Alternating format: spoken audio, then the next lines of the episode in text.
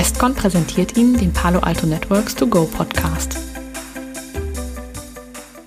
Hallo zusammen zu unserer Podcast-Reihe Palo Alto Networks To Go. Mein Name ist Mili Miljanic. Ich bin bei der Westcon Comstore zuständig für den Bereich Services Sales Solutions. Und in unserer ersten Folge von Palo Alto Networks To Go haben wir Ihnen einen Überblick über das gesamte Portfolio von Palo Alto Networks gegeben. Das Portfolio besteht aus hauptsächlich drei Säulen. Aus der ersten Säule Secure the Enterprise, aus der zweiten Secure the Cloud und aus dem Bereich Secure the Future. Heute möchten wir Ihnen mehr zu der Thematik Detection und Response erzählen. Palo Alto Networks bietet für Detection und Response Lösungen aus dem dritten Portfoliobereich an, also aus dem Bereich Secure the Future. Hierzu habe ich wieder meinen Kollegen Thomas Pollock eingeladen, der Ihnen aus der ersten Folge bereits bekannt sein sollte, falls Sie diese schon gehört haben. Hallo Thomas, herzlich willkommen zurück. Hallo Millie, danke, dass ich wieder dabei sein darf. Thomas, da wir heute über das Thema Detection and Response sprechen, wäre jetzt meine erste Frage, ob du uns kurz erklären kannst, worum es dabei eigentlich genau geht. Ja, bei Detection and Response geht es darum, Bedrohungen im Netz zu erkennen, die initial nicht gestoppt werden konnten. Das heißt, ich versuche solche Bedrohungen zu entdecken und dann natürlich entsprechend auch darauf zu reagieren. Hm, okay. Aber sollte ich nicht eigentlich durch Produkte wie Firewalls und Endpoint Protection vor Angriffen schon geschützt sein? Ja, das gilt für einen Großteil der Angriffe, die wir kennen, gilt genau das, dass ich da normalerweise durch meine bestehende Security geschützt bin. Es gibt aber leider auch Szenarien, in denen es passieren kann, dass ein Angriff nicht direkt von der Firewall oder zum Beispiel auch von meiner Endpoint Protection erkannt wird. Und genau für diesen Fall ist dann Detection and Response gedacht. Ah, okay, verstehe. Was für Bedrohungen könnten das denn dann sein? Es gibt mittlerweile eine Vielzahl von verschiedenen Angriffen. Und das ganze Spektrum von diesen Angriffen, das reicht von relativ simplen Attacken, die dann aber in der Regel wie vorhin schon erwähnt, auch erkannt werden. Das heißt, meine Firewall oder meine Endpoint Protection sind dann in der Lage, mich vor diesen Angriffen zu schützen. Es gibt aber auch sehr raffinierte Attacken, wie zum Beispiel Advanced Persistent Threats. Und hier ist es dann nicht so leicht, diese Angriffe zu erkennen und direkt zu stoppen.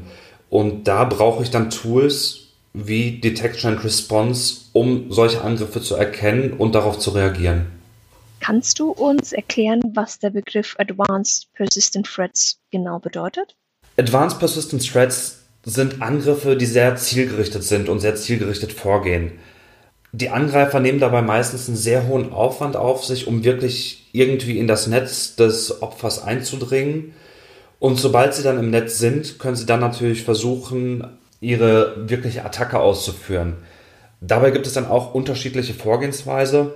Eine Vorgehensweise kann zum Beispiel sein, dass sie sich versuchen, so schnell wie möglich im Netz des Opfers auszubreiten und das mit so einem, mit so einem Tempo, was einfach wirklich dazu führt, dass man nicht mehr hinterherkommt und einfach von diesem Angriff überwältigt wird.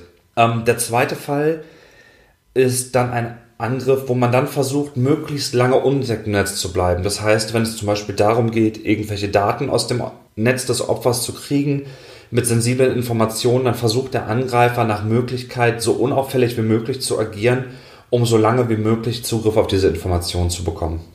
Was ist denn genau das Ziel so einer Attacke?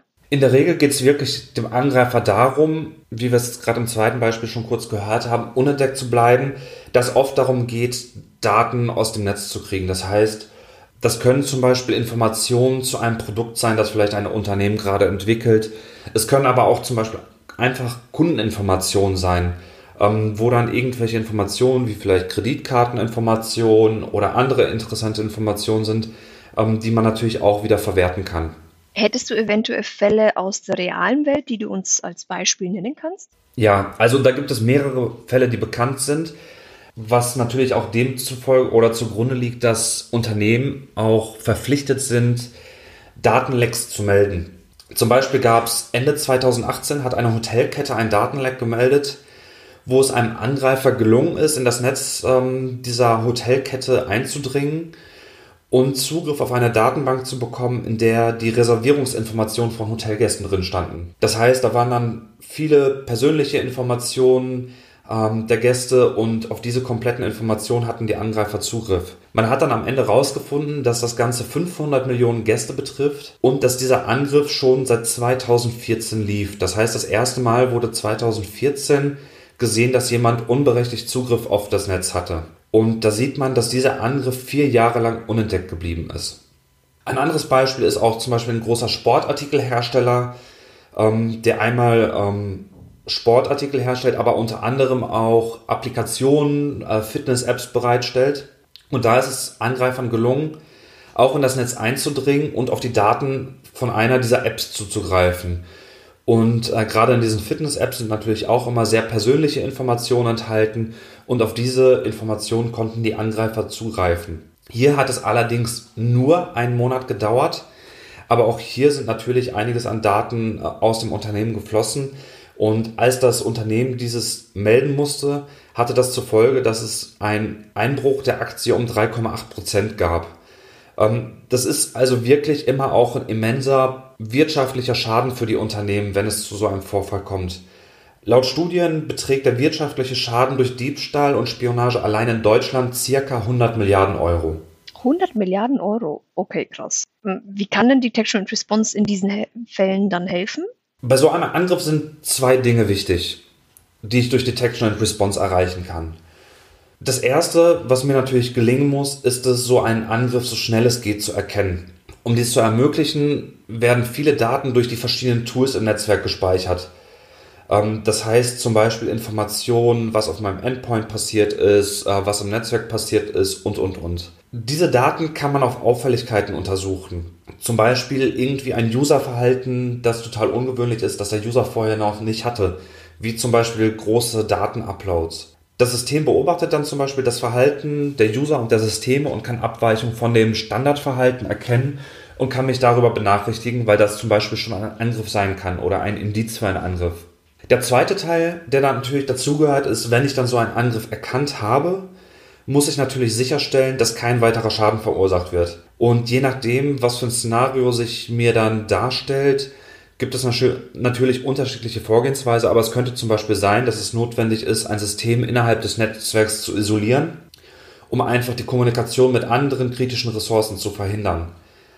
Dann muss ich natürlich auch noch versuchen, diesen Angriff zu verstehen, um herauszufinden, ob vielleicht auch noch andere Systeme betroffen sind. Ähm, nur weil ich es vielleicht vorher noch nicht sofort gesehen habe, kann es natürlich sein, dass der Angreifer auch schon Zugriff auf andere Systeme hat, die ich dann eventuell auch noch isolieren muss. Wir wollen in dieser Podcast-Reihe ja auch viel über Palo Alto Networks reden. Bietet Palo Alto Networks mir dann hier Möglichkeiten der Unterstützung? Ja, Palo Alto Networks hat das Problem natürlich auch erkannt und bietet mittlerweile eine Reihe von Produkten, die dann in den Portfoliobereich Secure the Future gehören, um uns da zu unterstützen. Ähm, auf die einzelnen Produkte, wie zum Beispiel Cortex XDR ähm, oder Cortex XOR, werden wir auch noch im Verlauf der Podcast-Reihe genauer eingehen. Aber da gibt es schon einige Produkte von Palo Alto Networks, die ich da nutzen kann. Alles klar, Thomas, dann bleibt es ja noch spannend. Dann danke ich dir für all die Informationen rund um den Bereich Detection and Response. Ja, vielen Dank und äh, danke, dass ich wieder dabei sein durfte. Und ich freue mich schon aufs nächste Mal. Cool. Ich hoffe, dass Sie, liebe Zuhörerinnen und Zuhörer, in unserer zweiten Folge des Podcasts Palo Alto Networks to Go auch wieder etwas für sich mitnehmen konnten und dass Sie sich genauso wie ich auf kommende spannende Interviews mit Thomas und mir freuen. Wie Thomas gerade erwähnt hat, sprechen wir in der nächsten Folge über Cortex XDR. Genauer gesagt geht es um XDR versus EDR. Ich verabschiede mich hiermit von Ihnen. Tschüss und bleiben Sie gesund.